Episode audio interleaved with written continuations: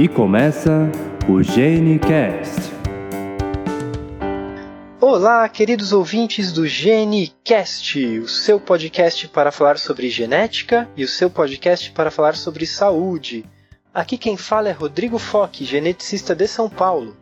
Aqui quem fala é Thaís Bonfim, geneticista de Goiás, de Goiânia. Aqui quem fala é Rayana Maia, geneticista em Campina Grande, Paraíba. Aqui é a Rosinelli Araújo, geneticista em Brasília.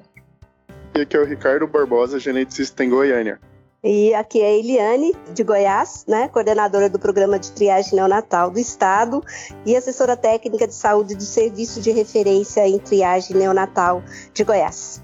Muito bem, pessoal. Hoje nós estamos aqui com essa super equipe para explorar o assunto teste do pezinho, triagem neonatal. Então, vamos lá.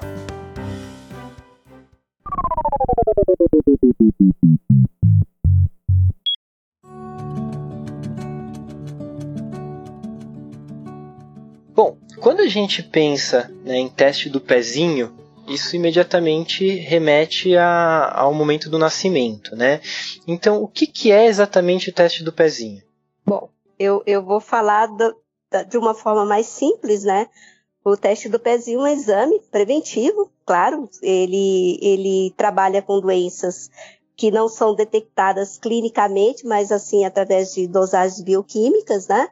É, e que a gente vai fazer um diagnóstico é, bastante precoce e fazer uma intervenção é, rapidamente, né, na condição na condição e evolução dessa patologia, dessas patologias que a gente possa detectar no teste do pezinho. Ele é estendido no, em todo o país, né, para todos os recém-nascidos brasileiros e através de um programa nacional chamado Programa Nacional de Triagem no Natal.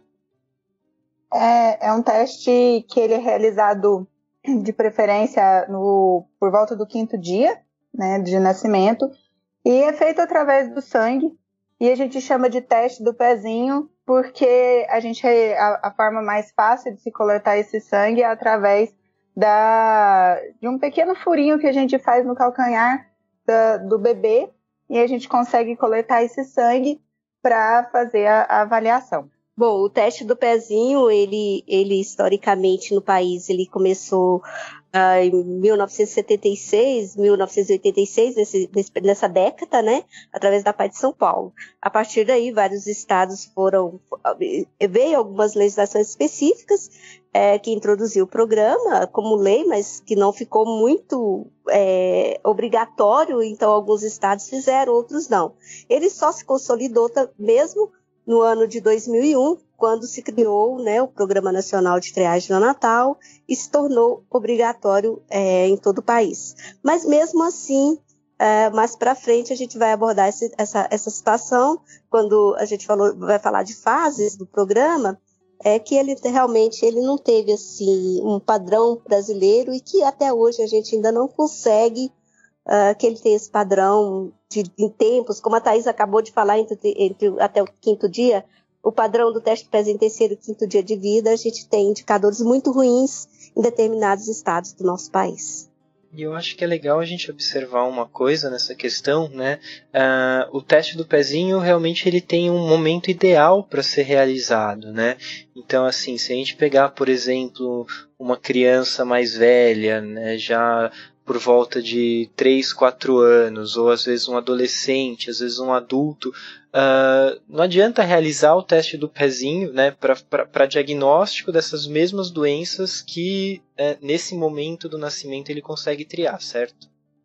É, na verdade, o que, o que a gente percebe, e eu quero dizer assim, são 26 anos que eu trabalho com triagem no Natal, teste do pezinho, e nesse tempo todo, quando a gente começou, a, a, divulgação de um programa de teste do pezinho, lá em 1994, é que a gente poderia fazer a coleta até o terceiro mês de vida. E, na verdade, você já encontrava crianças com a clínica muito avançada já e muitos com já alguma sequela implantada. E com a evolução do programa, com os estudos, a gente foi provando que quanto mais precoce, né, melhor a evolução clínica dessas, dessas pessoas, né, desses portadores de alguma dessas patologias. E, e você tem, a gente tem um serviço de referência, Thaís faz parte dele, a gente tem os pacientes ali é, diagnosticados com um ano de idade, pacientes diagnosticados com 15 anos de idade. Nós temos casos de fenilcetonúria, que foi diagnosticado com 15 anos de, de idade. Então, assim, você vê realmente que para você ter uma evolução, é, você ter uma, um sucesso, né? É, da triagem no Natal é o diagnóstico precoce, a coleta no terceiro dia e é o início do tratamento antes da terceira semana de vida do bebê. Só para falar, acrescentar que muitas vezes a gente pede alguns exames que em alguns testes do pezinho ele esses exames estão incluídos nesses testes expandidos, não necessariamente do governo, e que às vezes vai vir um, um resultado de exame descrito como teste do pezinho. Na verdade, a gente já está buscando por, por uma doença, um diagnóstico de uma doença que já apresenta os sintomas, que o paciente já tem os sintomas, e por ser nesses testes expandidos o mesmo exame que é feito para diagnóstico é, antes do aparecimento dos sintomas, então eles acabam usando o mesmo nome do exame. E às vezes a gente vai ver sim pessoas mais velhas fazendo o exame de teste do pezinho, mas aí não como uma forma de triagem, buscando algo que ainda não há sintomas, mas buscando diagnosticar os sintomas que já estão presentes. Verdade. Na verdade, você... ah, sim, pode falar, pode falar. Não, é, eu só queria ah, complementar, porque às vezes o paciente, a gente solicita esses exames para pacientes mais velhos e alguns laboratórios até fazem uma grande confusão e dizem esse, esse exame não é feito num paciente adulto porque é um exame do teste, porque é o teste do pezinho. Então, às vezes até causa esse, essa dificuldade de interpretação por parte dos laboratórios que às vezes acham que são exames restritos a, a essa faixa etária neonatal. Em relação ao que a Thais falou. É, assim, dentro do programa, dentro das seis patologias que a gente tem no Programa Nacional, a gente tem isso muito bem definido. Quando é, a gente vai fazer a parte é, bioquímica do exame, a gente tem valores de referência e a gente tem estabilidade de alguns analitos é, de um prazo determinado, né? É, por exemplo, vou te dar um exemplo da G6PD. A G6PD, a, a, estabilidade daquele sangue, daquele analito naquela amostra é cinco dias. Então, assim, por isso que a gente preconiza tudo. E o valor de referência também é estabelecido no período neonatal.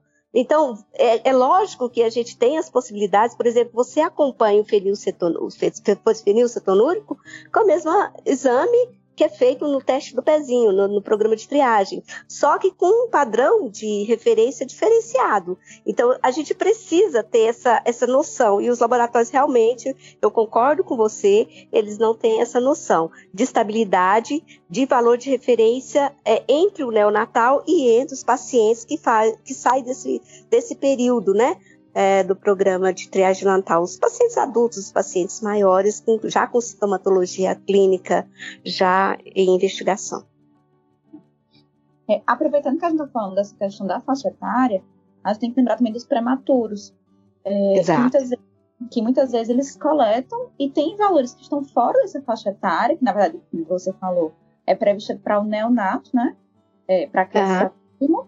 E aí muitas vezes tem que repetir o teste pezinho e aí as mães muitas vezes não entendem, ficam angustiadas, mas é mais para a gente comprovar dentro de um período que a gente tem confiança na, nessa faixa etária, nessa faixa é, de referência da, da dosagem, não é isso? Exatamente. Então, assim, é, vou te dar um exemplo de hiperplasia, né? A 17-alfa-hidroxiprogesterona, a gente tem por peso, né? A faixa, a faixa de referência por peso do bebê. Um bebê de menor de um quilo, um bebê de um, de um quilo e um quilo e meio até dois quilos, e um bebê a termo. Então, assim, isso assusta muito e a gente, nós somos muito consultados pelos pediatras nesse momento. Olha, deu alterado. Não, dá uma olhada do peso do bebê. Então, assim, apesar da gente colocar lá no resultado as faixas de peso e a referência, é, ainda assusta muito as pessoas, né? Então, por isso que eu falo, a gente precisa ter muito cuidado no período neonatal. E prematuro, hoje, a gente tem protocolos para bebês de UTI, bebês retidos em UTI, prematuros extremos. A gente tem protocolos e condutas de repetição de amostras dentro do período de, de internação. Então, dentro do manual técnico, se você olhar que a gente publicou do Ministério da Saúde, você vai ver, verificar que tem os medicamentos que interferem né? A criança com, com drogas é, dentro de uma UTI vai interferir nos meus resultados. Pacientes com pesos extremos, pacientes transfundidos. Então, tudo isso tem que ter um cuidado enorme na análise desse bebê. É, então, a gente criou protocolos. É, a coleta na admissão da, da, da, da UTI neonatal, coleta no terceiro dia, coleta no décimo quinto dia, coleta na alta hospitalar. Então a gente tem um protocolo muito ajustado e com valores de referência realmente diferenciado, igual você falou. É, bom, quando a gente está falando né, sobre o teste do pezinho e, e, usando a triagem, né, triagem neonatal, então na realidade o teste do pezinho ele é um do, das possíveis triagens neonatais que a gente tem. Né? Eu acho que até vale a pena a gente explorar um pouquinho as outras, mas na verdade o que eu queria perguntar antes disso, uh, quando a gente tem um resultado alterado no teste do pezinho, a gente precisa ter uma confirmação, certo? Certo. É, essa, essa confirmação é para cada patologia, é, como eu já, já havia dito aí, é, por exemplo, eu tenho um TCH alterado no teste pezinho, é, eu tenho condutas. É, como eu, bebê prematuro, eu não vou utilizar a sorologia, não vou fazer TSH e T4 livre em soro, mas eu vou repetir no, no, no próprio papel filtro. Então, tem condutas para cada uma das patologias, eu tenho uma conduta diferenciada. Qual, qual que é o peso, qual que é a condição clínica, qual que é o medicamento que ela está utilizando. Então, assim, é muito protocolo para a gente seguir a investigação diagnóstica de um caso que deu uma alteração no teste do pezinho. E cada caso é caso. E a gente tem alterações que são referentes a clima, a tempo, a temperatura, uh, ao tempo de, de, coleta. Então a gente tem interferentes demais num exame de triagem no Natal, do teste do pezinho. E tudo isso tem que ser analisado criteriosamente, né? Porque senão você demora muito uh, na finalização é, da condição clínica, na, na, na, na, comprovação realmente se é um caso de início de tratamento, se é um caso que você só vai acompanhar. Então, é, é preciso que, que, se conheça bem esse trecho aí é, das dos fatores interferentes dentro do, do, dos testes de triagem neonatal.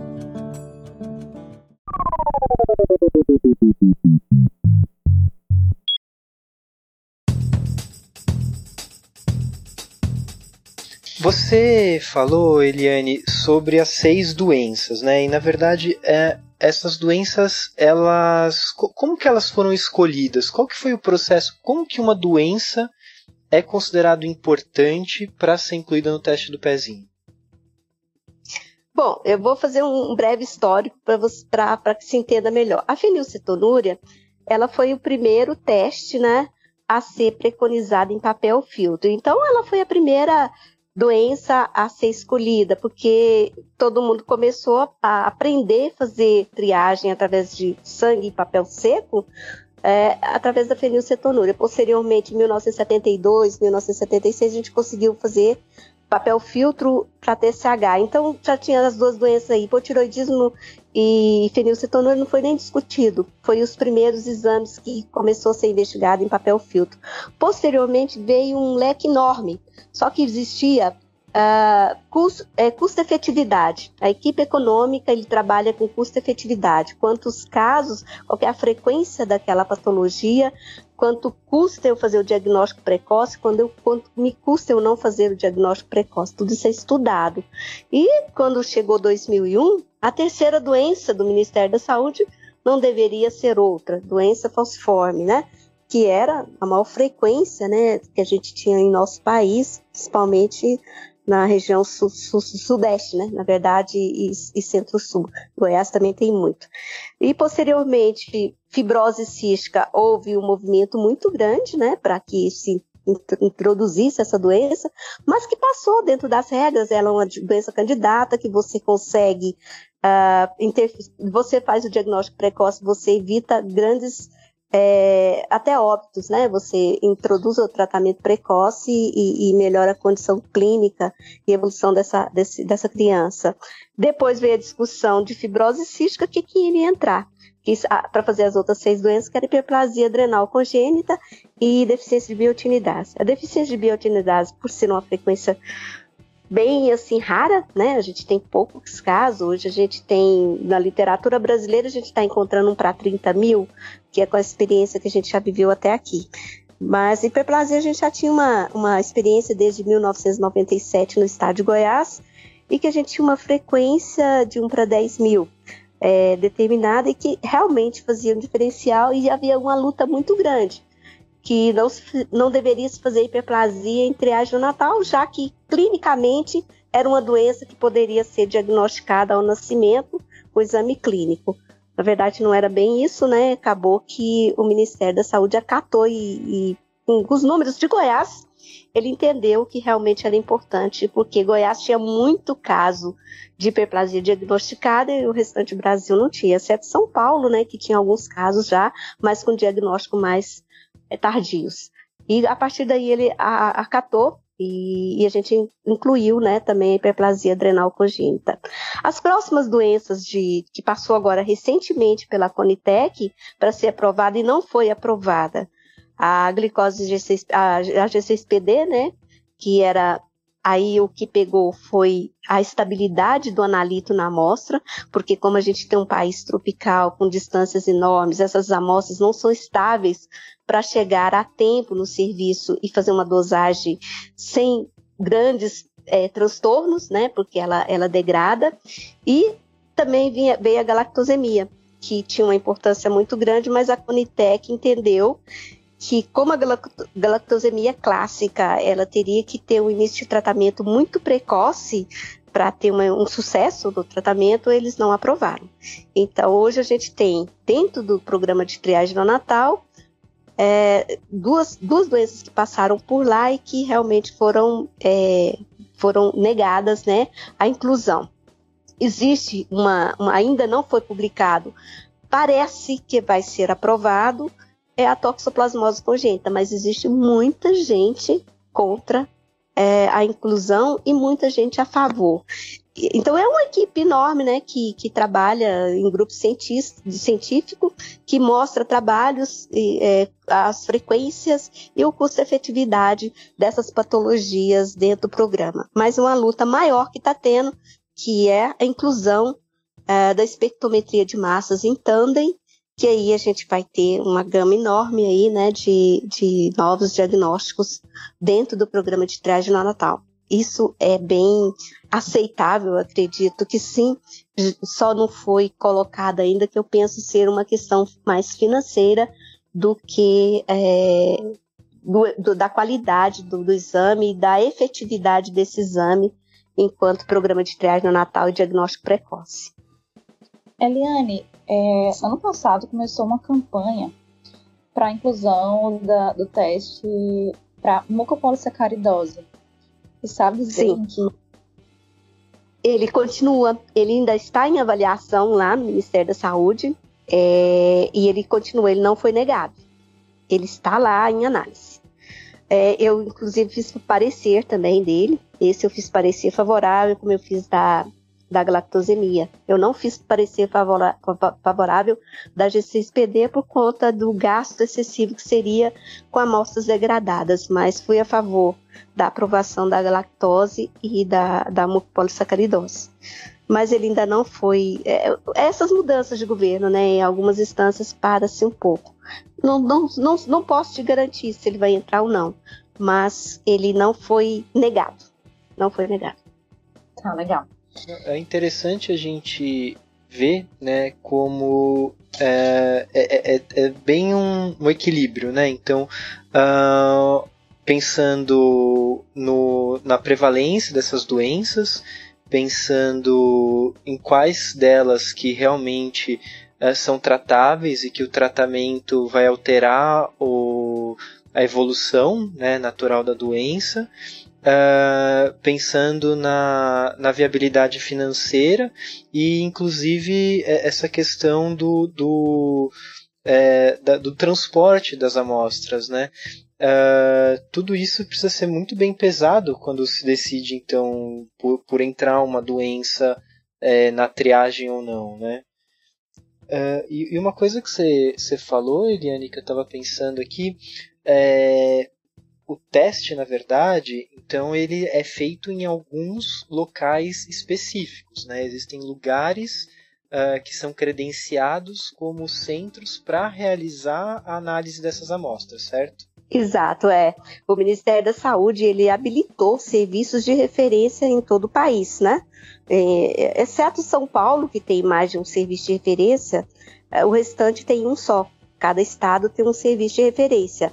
E esse laboratório é a parte mais importante, mais importante não, é uma parte fundamental nessa, nessa, nessa, nesse controle de a gente precisa oferecer. Veja, a gente trabalha com atenção primária. Então, as pessoas que estão na, na atenção primária, elas precisam ser qualificadas na coleta, na conservação e no envio dessa amostra. É responsabilidade do serviço de referência fazer isso, né, do laboratório e do serviço em si. O, a, a, os diagnósticos, a, a, metodologia utilizada e qual a forma que você vai utilizar no confirmatório dessas, dessas suspeitas clínicas também é decisão do laboratório, do, do serviço de referência. Então a gente que define. A gente vai fazer sorologia, a gente vai fazer é, a gente vai fazer outro papel filtro, a gente já vai trazer para, por exemplo, hiperplasia, a decisão é trazer. A gente não espera que é uma criança, uma criança que pode ir a óbito. Mesma coisa a gente faz com a fibrose cística, que o próximo exame confirmatório é um teste suor. Eu já tenho uma consulta marcada com, com pneumo e com gastro, com, com os pediatras, já esperando que aquele teste suor vai dar positivo. Se der negativo, a criança volta para casa. Se der positivo, o médico está esperando para atender. Tudo isso é para garantir o diagnóstico e início de tratamento precoce, que a gente precisa fazer isso. É, eu estou dizendo isso, o que está dentro do manual, o estado de Goiás faz isso com muita precisão, mas muitos estados não conseguem fazer isso. É, essa, essa, essa, agilidade toda que está no, nos manuais técnicos, nas notas técnicas. Mas isso é o que é ideal que seja feito. Que a atenção primária esteja muito bem conectada com o serviço de referência, que as recoletas sejam feitas em tempo hábil, em qualidade, para que a, gente não perca nem um período desse bebê. E essas decisões tudo é tomado pelo serviço de referência, que são pessoas que foram qualificadas para fazer esses, essa, essas análises e esses tratamentos também. Inclusive o próprio tratamento em si, às vezes, é, Thaís está aí, né, sabe disso, a gente precisa ter assim, uma, uma, uma conexão muito grande com os médicos que vai iniciar esse tratamento, às vezes até por, por telefone é, a gente tem que estar tá conversando para acelerar isso, para dar celeridade a esse início de tratamento, para que a gente realmente tenha sucesso né, no prognóstico é, e, e início de tratamento e não tenha nenhum, nenhuma sequela né, de, de, retardo desses inícios de tratamento. Então isso é muito importante. E o Brasil, cada estado tem um serviço de referência, exceto São Paulo, que tem mais de um. Uma dúvida que eu tenho é a respeito das famílias ou dos locais que optam por fazer em laboratórios privados os testes de triagem. Porque Esse é um eles, eles seguem a mesma regulação, porque o que eu vejo no dia a dia é que não tem uma buscativa e que os testes que eu pego alterado não foram comunicados à família, então eu vejo que é bem diferente do trabalho da, da PAI, por exemplo, que faz uma buscativa. Os testes particulares, eles têm algumas normas para serem seguidos ou não? Funciona como qualquer outro exame de laboratório? Olha, Ricardo, é uma coisa que eu lutei muito no Ministério da Saúde, porque eu acho que política, ela é única, tanto pelo SUS como pelo privado, mas o privado não faz isso. É, eu, tenho, eu poderia ficar aqui falando para você relato de várias histórias é, que os laboratórios privados não fizeram e que em alguns momentos a gente conseguiu chegar, em outros não. Tem casos de óbito. Eu tenho muito relato de óbito, de fibrose cística, de hiperplasia adrenal congênita e um sequestro esplênico em doença falciforme também. Por tudo, tudo porque era do privado, ele não fez buscativa. Quando a gente chegou, já tinha muito, muito agravo a criança, né? E tivemos óbitos, em fibrose cística principalmente. Então, os laboratórios privados não fazem isso. A gente tinha uma agenda, eu tinha uma agenda quando eu, tava, eu saí do ministério, com a agência de saúde suplementar, inclusive com essa conversa, para que a gente obrigue que os privados, os planos de saúde, façam a mesma conduta que é feita no programa de triagem no Natal. Né? É, eu, você, você acabou de fazer, falar isso, relato, isso não é só seu, é de todos os médicos, pediatras e todas as pessoas da área que acaba que cria uma condição. Olha, eu vou te dizer simplesmente, vou resumir. Todas as crianças de fenilcetonúria encontradas no estado de Goiás, eles só tratam na Paianápolis. Todos eles que veio do privado chegou com mais de 60 dias de vida. Todos eles. As crianças do SUS, do sistema, do programa, chega na terceira semana de vida para início de tratamento. Então esse esse esse range que a gente deixa da terceira semana de vida que a gente iniciou a dieta, a dieta terapia, aquele que chegou com, com 60 dias, com certeza ele tem alguma algum já alguma lesãozinha implantada ali, né? Então é, isso é só um exemplo e de todas as patologias também eu tenho a mesma coisa. Infelizmente a gente tem o privado ainda sem nenhum. Ele faz o exame. Se, as, se os pais vão buscar e quando ele solta um resultado alterado, ele não tem um suporte, ele não tem um suporte para a família ou para o pediatra. Ele, não, ele então, não tem como dar o suporte técnico que hoje a gente tem dado para as pessoas, inclusive os médicos. Eliane, só aproveitando que a gente tocou no assunto dos, das triagens privadas, também existe alguma padronização quanto à nomenclatura porque eu vejo que a nomenclatura ela é muito ampla, então alguns laboratórios oferecem testes com nome parecidos, por exemplo, o teste super ou o teste ampliado, e o número de doenças que eles avaliam é muito variável. E realmente as famílias e muitos dos médicos que trabalham com, com essas crianças não têm ideia da diferença do que um teste ampliado faz ou outro não. Tem alguma padronização para isso em relação aos nomes dos testes? Não, não existe. Cada laboratório ele cria uh, o menu que ele acha que é interessante. E aí foi interessante você falar isso, que era uma coisa que eu queria ter frisado para vocês, é que tem menus que não tem os programas, as doenças triadas no programa nacional. Por exemplo, deficiência de biotinidase, é, muitos laboratórios não fazem. Não faz deficiência de biotinidase. Uh, eu já peguei casos que não investigou doença falciforme. Eu já peguei laudos, resultados de laboratório que não investigou doença falciforme. Foi um dos casos que eu, que eu relatei agora, que eu peguei a criança com sequestro esplênico, e, e, aí, quando a gente foi ver, realmente não tinha sido investigado doença falciforme, que é a, a, doença mais comum do país. Então, isso tem que ser lei, né? E tem que ter alguma. Já existe a lei, a portaria é uma lei, né? Mas as pessoas não cumprem. Então, precisa, os médicos precisam entender que ele tem que olhar no resultado que o laboratório emitiu, quais são os, os exames, as doenças que foram investigadas. E isso eu, eu, num grupo de pediatras do estado de Goiás, acho que tinha uns 60 pediatras numa, numa, numa reunião de triagem neonatal, eu perguntei para cada pediatra como que você recebe seu bebê a, a, em relação à triagem neonatal, teste pezinho. Eu, olha, eu olho se está normal. Eu falei, você já teve a curiosidade de olhar quais os exames que foram realizados? Não, não tive essa curiosidade. Eu falei, então passe a olhar, porque alguns laboratórios não oferecem as seis doenças que estão dentro do programa do SUS, oferece outras. Às vezes você pega dez doenças, mas a principal não está sendo investigada. Então, isso é realmente dramático para nós, e não é Goiás, é Brasil, tá? É, e que a gente precisa trabalhar para que a gente tenha uma padronização nisso aí, sim. E você tem razão, precisava padronizar minimamente ter as seis doenças do Programa Nacional, minimamente. Eu acho muito importante a gente falar sobre isso, porque muitas vezes a gente tem aquela falsa impressão de que aquilo que eu faço no particular tem que ser melhor do que o SUS me oferece, né? E nem sempre isso é verdade. E muitas vezes, e outras vezes as pessoas falam também, ah, por que, que o SUS não aumenta? A gente tinha que pesquisar mais coisas mas é porque exige-se uma equipe muito grande para cada vez que a gente aumenta uma, uma doença na, na triagem, precisa saber o que, que eu vou fazer com aquilo. Né? Eu tenho. Não basta fazer um exame, eu preciso tratar. Então, não basta. A gente tem que fazer toda uma, uma logística para onde esses pacientes vão, como eles serão tratados, existe alguma coisa que possa ser feita para melhorar a qualidade de vida desse paciente que, que isso tudo é levado em consideração na hora de se pensar se eu vou acrescentar uma doença ao teste do pezinho ou não.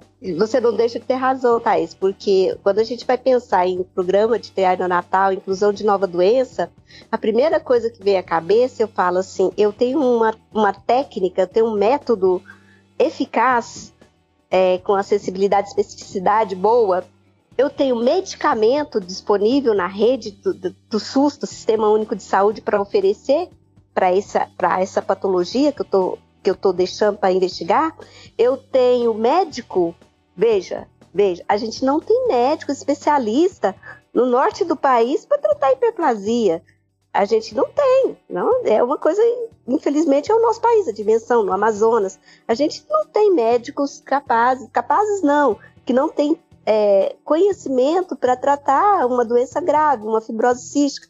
Então, a gente já foi incluído isso, mas a gente vê que, por exemplo, eu tenho história do Amapá, que o diagnóstico está sendo feito e as crianças não estão sendo tratadas. Então, isso é a realidade que eu enxergo, que eu, no dia a dia das minhas viagens de, de, de fazer auditoria nos estados, eu enxergo isso, não estão sendo tratados. Então, adiantou eu fazer? Então, imagina acrescentar outras doenças é, que nem medicamento disponível a gente tem no país que tudo não tem nem é, autorização da vigilância para entrar no país. Então, sim, tem muitas coisas que estão se lutando para colocar no programa e que não tem, o SUS não tem como trazer isso. E aí você falou com muita propriedade. Então, para se inserir uma doença no programa nacional, eu tenho que ter desde a triagem no Natal, o tratamento garantido e os especialistas também é, qualificados para isso. E, e, infelizmente, né, vamos dizer do, do, grupo de vocês que são geneticistas. Quantos geneticistas a gente tem no país? Goiás, recentemente que chegou geneticista, né? Então, é, é, é, uma situação que precisa se pensar muito, e quando a gente começa a levantar a bandeira que a gente quer inserir tal doença, aquela ou aquela, é, é, é, a gente entende isso, é viável, é interessante, mas é, isso para um bairro, é para todos, não é só para Goiás, não é só para Brasília, não é só para São Paulo, é para o Brasil. Então vamos pensar nas distâncias do norte, do nordeste e nas condições, né, de cada dessa dimensão do nosso país aí, se a gente vai conseguir padronizar isso é, de forma que tem que ser, da, da forma que tem que ser feita.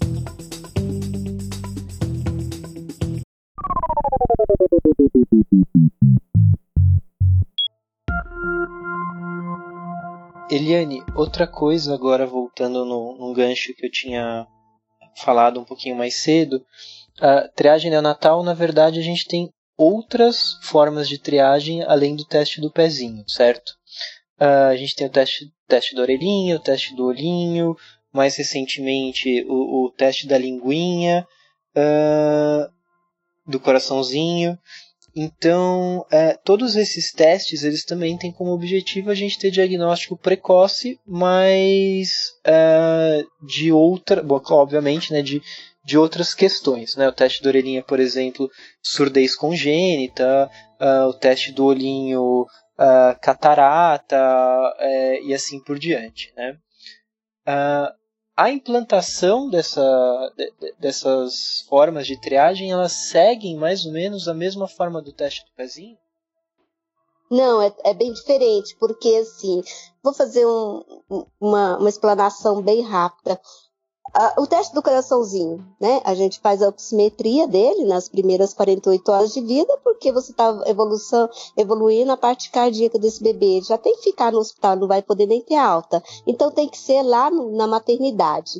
O teste do olhinho, é, a gente preconizou o teste do reflexo vermelho ser feito no exame clínico ao nascimento do bebê ou na alta hospitalar, pelo médico assistente, né? Que é o teste do reflexo vermelho. Ali a gente, do, a gente vai ver catarata congênita, glaucoma e, pasme você, é, crianças com toxoplasmose dá, é, dá até para ver, né, a, o parasita no olhinho. Às vezes ele tem, a gente já, já teve casos assim de pegar a toxoplasmose através do teste do olhinho, que também tem que ter intervenções muito precoces, mas muito mesmo, porque senão ele vai perder a visão. O bebê que tem alguma alteração cardíaca pode ir a óbito por, por causa da, da alteração dela. E o mais tranquilo dessas é o teste da orelhinha. O teste da orelhinha é, dá para seguir o mesmo padrão uh, da triagem do Natal, do teste do pezinho, que é fazer a emissão acústica, né? É, a criança teve falha, a gente vai para o BERA, que é uma ultrassom mais sensível, e o implante coclear, quando ele tem uma surdez implantar, é, já, já instalada, ele vai para implante coclear antes de iniciar né, a, a fala dessa criança para que a gente tenha uma evolução é boa dessa criança, desenvolvimento bom. Então, assim, a gente tem isso muito estabelecido, a auditiva. A auditiva, ela tem, Goiás hoje, vou te dar exemplo de Goiás, eu não posso te dar do Brasil, mas Goiás tem três serviços que faz isso.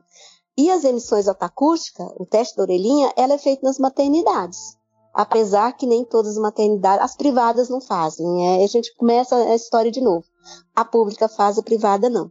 Então, assim, a gente, a gente tem como fazer o mesmo protocolo, só que é no nascimento, na alta hospitalar, nas primeiras horas de vida. Teste da orelhinha eu posso fazer posteriormente? Posso, posso, né? Mas a gente tenta preconizar isso já na maternidade para não ter tanto transtorno. E seguindo o exemplo, o teste do pezinho, seguindo o exemplo de Brasília, é tudo feito é, lá na maternidade, no nascimento. Faz o teste do coraçãozinho, faz o teste do olhinho, faz o teste da orelhinha e faz a coleta do teste do pezinho, tudo na maternidade. Então a criança já sai com a garantia daqueles exames todos é, coletados ou realizados, né? O teste do pezinho coletado, os outros realizados e encaminhados em caso de suspeita. E aí a gente entra no teste do olhinho, que é uma coisa que a gente tem alertado, que são os prematuros, que não é só exame do glaucoma, da, da, da, da, da toxoplasmose, do, do retinoblastoma, mas a, a, a retinopatia do, da prematuridade também, que é uma preocupação que não está inserido no teste do reflexo vermelho, mas que está inserido, que é um bebê de risco, né, que a gente precisa cuidar dele. Como auditiva, todo prematuro também tem que ter protocolo diferenciado para exames auditivos. A gente faz também protocolos. Ao nascimento, faz emissão acústica, depois a gente faz o BERA desses bebês. E a gente acompanha, a gente não dá alta para ele é, até a gente ter certeza que realmente ele, ele não tem nenhuma alteração auditiva, tanto provocado pela prematuridade como os medicamentos utilizados, né, é, dentro do, da, do, da UTI neonatal. Eliane, uma dúvida que eu Sim. tenho, como que funciona para as famílias terem acesso ao resultado? Ah, os resultados eles são enviados por correio, a família precisa retirar por causa dos testes normais, que não é feito a buscativa? Não, não.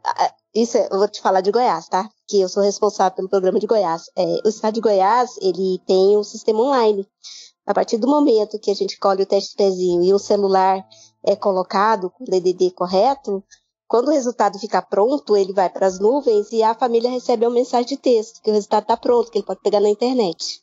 O resultado normal. A gente não solta resultado alterado, é, a gente não faz isso, né? os resultados alterados, a gente tem outro tratamento. Aí é buscativa via telefone. É, a primeira coisa, a gente liga ou para o pediatra ou para a pessoa da unidade de saúde, o médico ou a enfermeira da unidade de saúde fazer a buscativa. Mas o resultado normal não. A família recebe uma mensagem de texto, o resultado está pronto e ela retira na internet. Não imprimimos mais resultados do teste do pezinho, ele fica lá na internet ó, o tempo que a pessoa quiser. Ele, ela, mediante login, sim, ela retira ele. As fases, elas não acabaram tá? É só para esclarecer que o Brasil, quando ele começou na portaria 822, era fase 1, que era hipotiroidismo congênito e cetonúria. Fase 2, a gente incluía doença falciforme e outras hemoglobinopatias. Fase 3, a gente incluía fibrose cística. Fase 4, a gente incluía hiperplasia adrenal congênita e deficiência de biotinidase. A partir de 2014, padronizou que todas essas patologias seriam homogêneas no país inteiro, independente de fases. Por que, que eles criaram fases?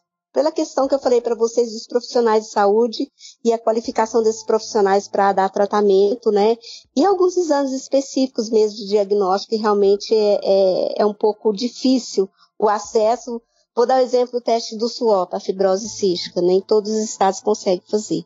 Então, foi por isso, mas hoje, dentro do programa nacional, todos os estados estão habilitados para fazer as seis doenças. A Rose, como ela trabalha no DF, lá o teste do pezinho é um pouquinho diferente, né? Então, no Distrito Federal, é, eu trabalho no DF só na, em consultório atualmente. Então, é, eu vou confessar que tem uma parte, assim, já, te, já eu tô fora de contato com a, essa parte da rede pública Ai, de neonatal. Mas na, no período da residência, o Distrito Federal já tinha implementado o uso da espectrometria de massa em tandem para fazer perfil de aminoácidos e de acilcarnitinas no, no período neonatal. É, então, assim, com isso, é claro, a vantagem é que acabava detectando um número grande de doenças, então é, aí aminoacidopatias, é, algumas acidemias orgânicas, defeitos de beta-oxidação. É, e também, é claro, também tinha um, um, fator um pouquinho complicado, que é quando você tria a questão dos falsos positivos. Então, muitos pacientes apresentavam alterações, é, principalmente esse perfil de paciente é, internado em UTI neonatal, né, com várias comorbidades. Então, é, pacientes que tinham que ser acompanhados, mas que no final das contas, depois de prosseguir a investigação, de fazer testes confirmatórios, no final das contas eles não tinham essas doenças. É, mas assim, e, e, também o outro ponto de desafio que o serviço também é, apresentava que era justamente a questão de, de oferta de tratamento, né? Que eu acho que isso é uma, uma questão inerente a praticamente todos os estados do país. Mas então, era, eram essas as questões. Perfeito. A, a, aproveitando até a, a, fala da Rose e, e a gente está falando triagem, triagem, triagem, eu acho que é importante a gente lembrar que um método de triagem ele tem que ser um método que uh, ele garanta que a gente vai uh, pegar aquele paciente que tem aquela doença. Mesmo que para isso ele também pegue alguns pacientes que não têm a doença, né? Uh, que é o que é exatamente isso, que são os falsos positivos. Então, é aquele indivíduo que o teste deu positivo, mas aí posteriormente, quando vai fazer a confirmação, todo o protocolo, se percebe que na realidade ele não tem a doença, né? Ele não vai ser tratado como tal.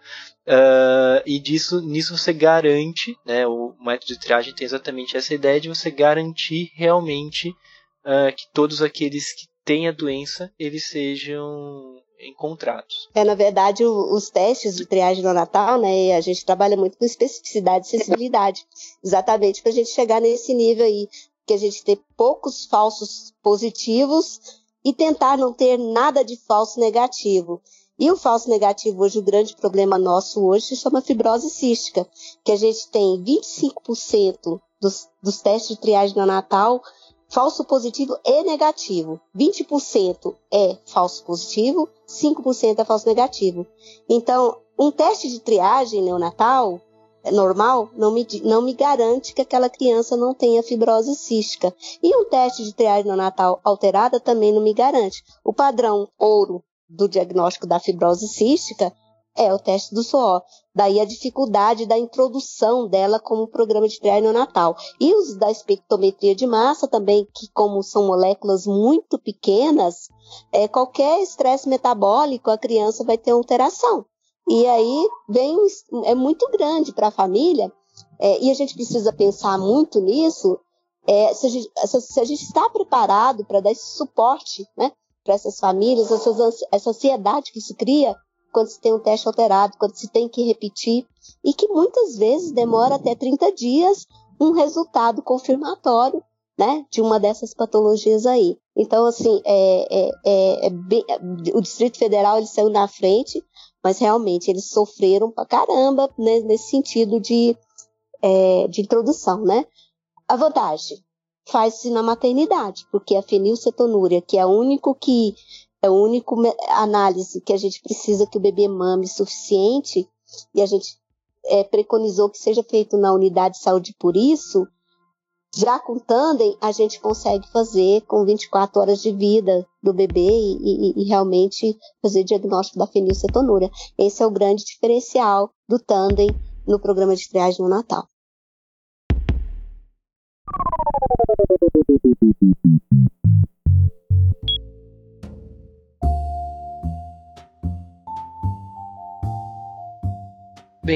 Entrando um pouco agora em relação ao futuro, né?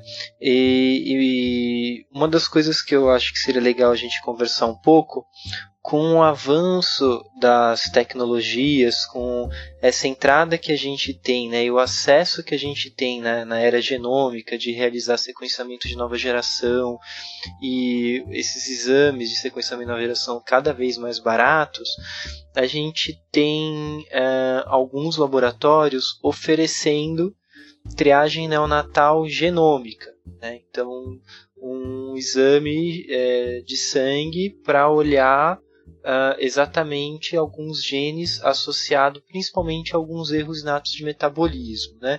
Uh, vamos falar um pouquinho sobre isso? Eu posso abrir só um parêntese antes de entrar nessa parte genômica, que é a parte das doenças de depósito lisossomal, né? Que a Eliane bem comentou que, que está sendo estudada essa implementação para MPS tipo 1, se eu não estou enganada, né? Que acho é. que a. Rayana tinha comentado. Só que, assim, eu acho que lá no, no, Rio Grande do Sul, se eu não me engano, eles estão fazendo ainda os testes pilotos para ver se introduzem. E em outros países, Estados Unidos, Japão, então são que são doenças de uma prevalência ainda menor na população, são passíveis de tratamento, mas que, e, e assim, os pacientes que iniciam tratamento numa fase ainda pré-sintomática, eles se beneficiam muito mais mas que são tratamentos de muito alto custo também, né? Então acaba esbarrando nessa questão. É, eu acho que, que esse é um futuro mais, mais próximo antes do que a gente vai comentar agora, que é a parte da questão genômica. Não, sim, claro. E principalmente agora que boa parte das medicações que a gente tem para mucopolissacaridose já estão dentro do previstas pelo SUS. Então, assim, o que antes era muito mais difícil porque a gente precisava judicializar uma parte desses tratamentos, agora está é, muito mais é, abraçado pela própria política SUS. Então, talvez seja isso um, um passo a mais né, na, na, implementação dentro do teste de pezinho. Na verdade, a MPS, o fato dela estar tá mais avançada, é o que você acabou de falar a gente já tem medicamento. E outra coisa, dentro da espectrometria de massa do Tandem já tem, né, os testes para fazer a investigação em papel de filtro. Então aí que tá a vantagem dele ser mais rápido, né? A gente pode tanto quem tem o Tandem pode comprar o kit e fazer, né? Na triagem neonatal e o medicamento já está disponível também, né? Já tem alguns medicamentos disponíveis e aí já, já é grande caminho para o Ministério da Saúde poder acatar. Não quer dizer que vai acatar por causa do custo, é um custo alto, mas que ele já tem condições de oferecer sim. Então, além de que a MPS ainda tem a questão do transplante, né? Que para alguns tipos pode ser feito transplante. Exato. E, e, a única forma de você fazer na umidade hábil é tendo diagnóstico de triagem neonatal, porque realmente se a criança começar a ter sintoma enquanto ela vai pipocando de médico em médico, até ela passar por diversos especialistas, alguém suspeitar, pedir um teste específico ela ter diagnóstico, em geral ela já passou da idade ideal de tratamento. Outras doenças isossomais, eu concordo que fica um pouco mais complicado da gente implementar, tanto porque a gente ainda precisa é, aprimorar essa questão de diagnóstico, ter testes mais sensíveis, mais específicos, como também a questão do tratamento, né? Por mais que algumas doenças neurodegenerativas como CRAB, metacromática, em alguns outros países você já tem avançado também. Lembrando, a, a triagem ela só vai detectar as doenças para as quais ela foi feita para detectar. Então, não importa qualquer outra doença que a pessoa tenha, se o teste não é específico para aquela doença, a triagem não vai detectar. Uh, e em relação aos testes para triagem neonatal genômicos, os que são baseados em análise de DNA, eles ainda não substituem a triagem bioquímica, Uh, de, outra, de toda forma, eles também não são testes capazes de detectar todas as doenças que a gente, que a gente tem, até porque a base de muitas das doenças não são conhecidas e o teste também é focado em, alguma, focado em algumas doenças, não todas, que a gente conhece. Exato, eu acho que é bem importante destacar isso, que é, o teste do pezinho genômico que tem sido oferecido, é, o foco não é diagnosticar todas as doenças que o indivíduo pode ter, mas principalmente aquelas, como o teste do pezinho tradicional, que tem início neonatal. Né? Sempre reforçando essa questão de que o que a gente está vendo ali nem sempre pode corresponder a uma alteração bioquímica real, e daí a importância da gente não deixar de realizar o teste de pezinho que a gente já tem normalmente, né? Além das doenças que não vão ser cobertas, como o Ricardo falou. E o teste genômico também, ele não nem sempre é, ele vai diagnosticar todos os casos daquela doença. Então, algumas vezes o método ele não é o melhor para se avaliar determinada alteração que possa ocorrer no, no, DNA, e aí ele acaba não diagnosticando uma parcela, às vezes uma parcela pequena da, daquela síndrome, daquela doença, mas ele não é um teste infalível, não é uma coisa de dizer, ah, eu fiz o teste genômico e tá tudo bem e eu não tenho nada. Então, ele é, vai pegar a grande maioria mas também existem casos onde ele não consegue detectar. É, isso assim, dentro de qualquer exame genético, né, isso a gente tem visto muito com sequenciamento nova geração, na realidade a interpretação ela é muito difícil. Então existe muita coisa que a gente simplesmente ainda não consegue interpretar muito claramente. Né? Uh, a questão de achar uma variante de significado incerto uh, numa dessas doenças. Isso não quer dizer que o indivíduo vai ter a doença. E aí a gente vai fazer o que? A gente vai entrar com um tratamento. Né, que muitas vezes é um tratamento que não é inócuo, né? Então, assim, você fazer, tratar um indivíduo que não precisa ser tratado, isso pode gerar um transtorno. Então, tudo isso precisa ser muito considerado quando a gente pensa uh, em entrar na era genômica para para esse caso. Né? Nessa última situação, se você encontra variantes de significado incerto, você vai acabar apelando para o resultado do, do, teste bioquímico. E aí volta, volta para a situação inicial, né? Você vai depender de, do resultado do teste do pezinho tradicional. Você não vai se fiar no resultado do, de, do teste genômico, no fim das contas. Exato. Muitas vezes o teste do pezinho genômico, é, o uso dele é advogado em situações que a gente tem, por exemplo, um bebê que tem um quadro é, sintomático de início precoce, em que a gente tem um teste pezinho que não foi elucidativo, e aí, pela pressa em se fazer o diagnóstico, a gente pode lançar um teste pezinho genético, em que a gente vai ter doenças selecionadas de início precoce, ou seja, eu vou palpar é, a, aquela criança, aquele indivíduo, ter um diagnóstico de uma doença genética de início tardio, que às vezes nem tem interesse em fazer, priorizando um diagnóstico mais precoce. Então, nesse sentido, a gente vê um papel mais interessante realmente dessa, dessa, desse exame, né? Sempre lembrando isso que o Rodrigo está falando, das variantes significado incerto, que mesmo assim a gente precisa é, avaliar cada caso, o valor para dar em cada, em cada variante, né? E mesmo encontrando uma patogênica, nem sempre vai ter a ver com o quadro daquele paciente. Às vezes são sintomas que não tem nada a ver. E aí a gente precisa realmente avaliar clinicamente aquele exame. Tem ainda a questão prática, né? Porque tanto a relação do tempo para a liberação do resultado do exame, os testes bioquímicos em geral são muito mais rápidos para serem feitos e analisados. A questão do custo, principalmente quando você pensa a nível populacional, os, os, exames moleculares e genéticos eles são muito mais caros do que os exames bioquímicos. Então é difícil de ter acesso, até mesmo para particular ou por via de convênio. E pensando a nível de população, de sistema de saúde, é um custo muito elevado para talvez um benefício não tão maior assim.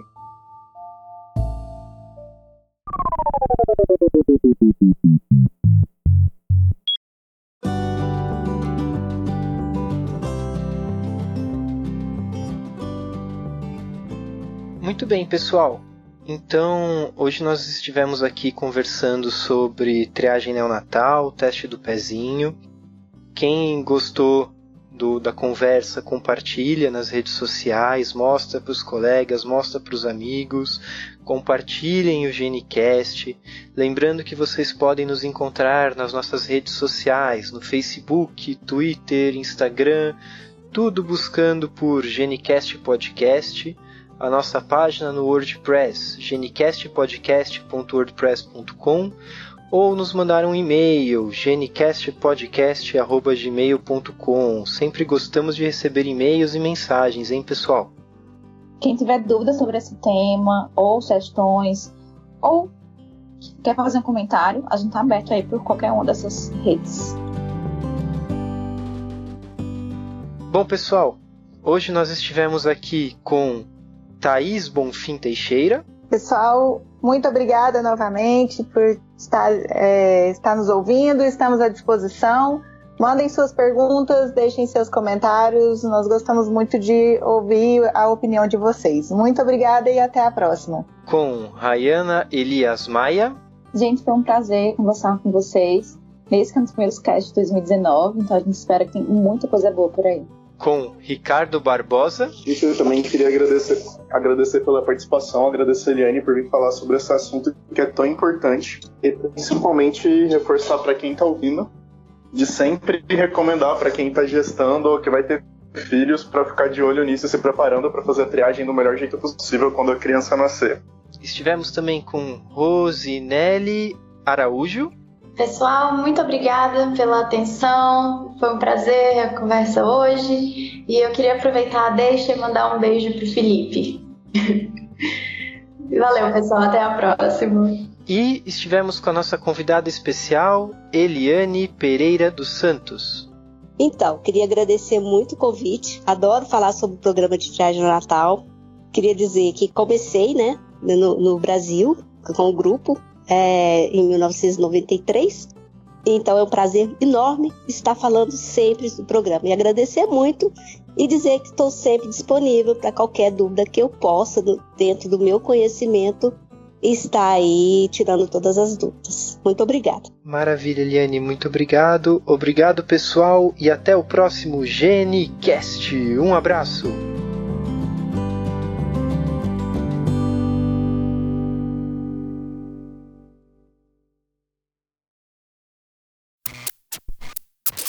Esse podcast foi editado pelo Pod História. podhistoria.com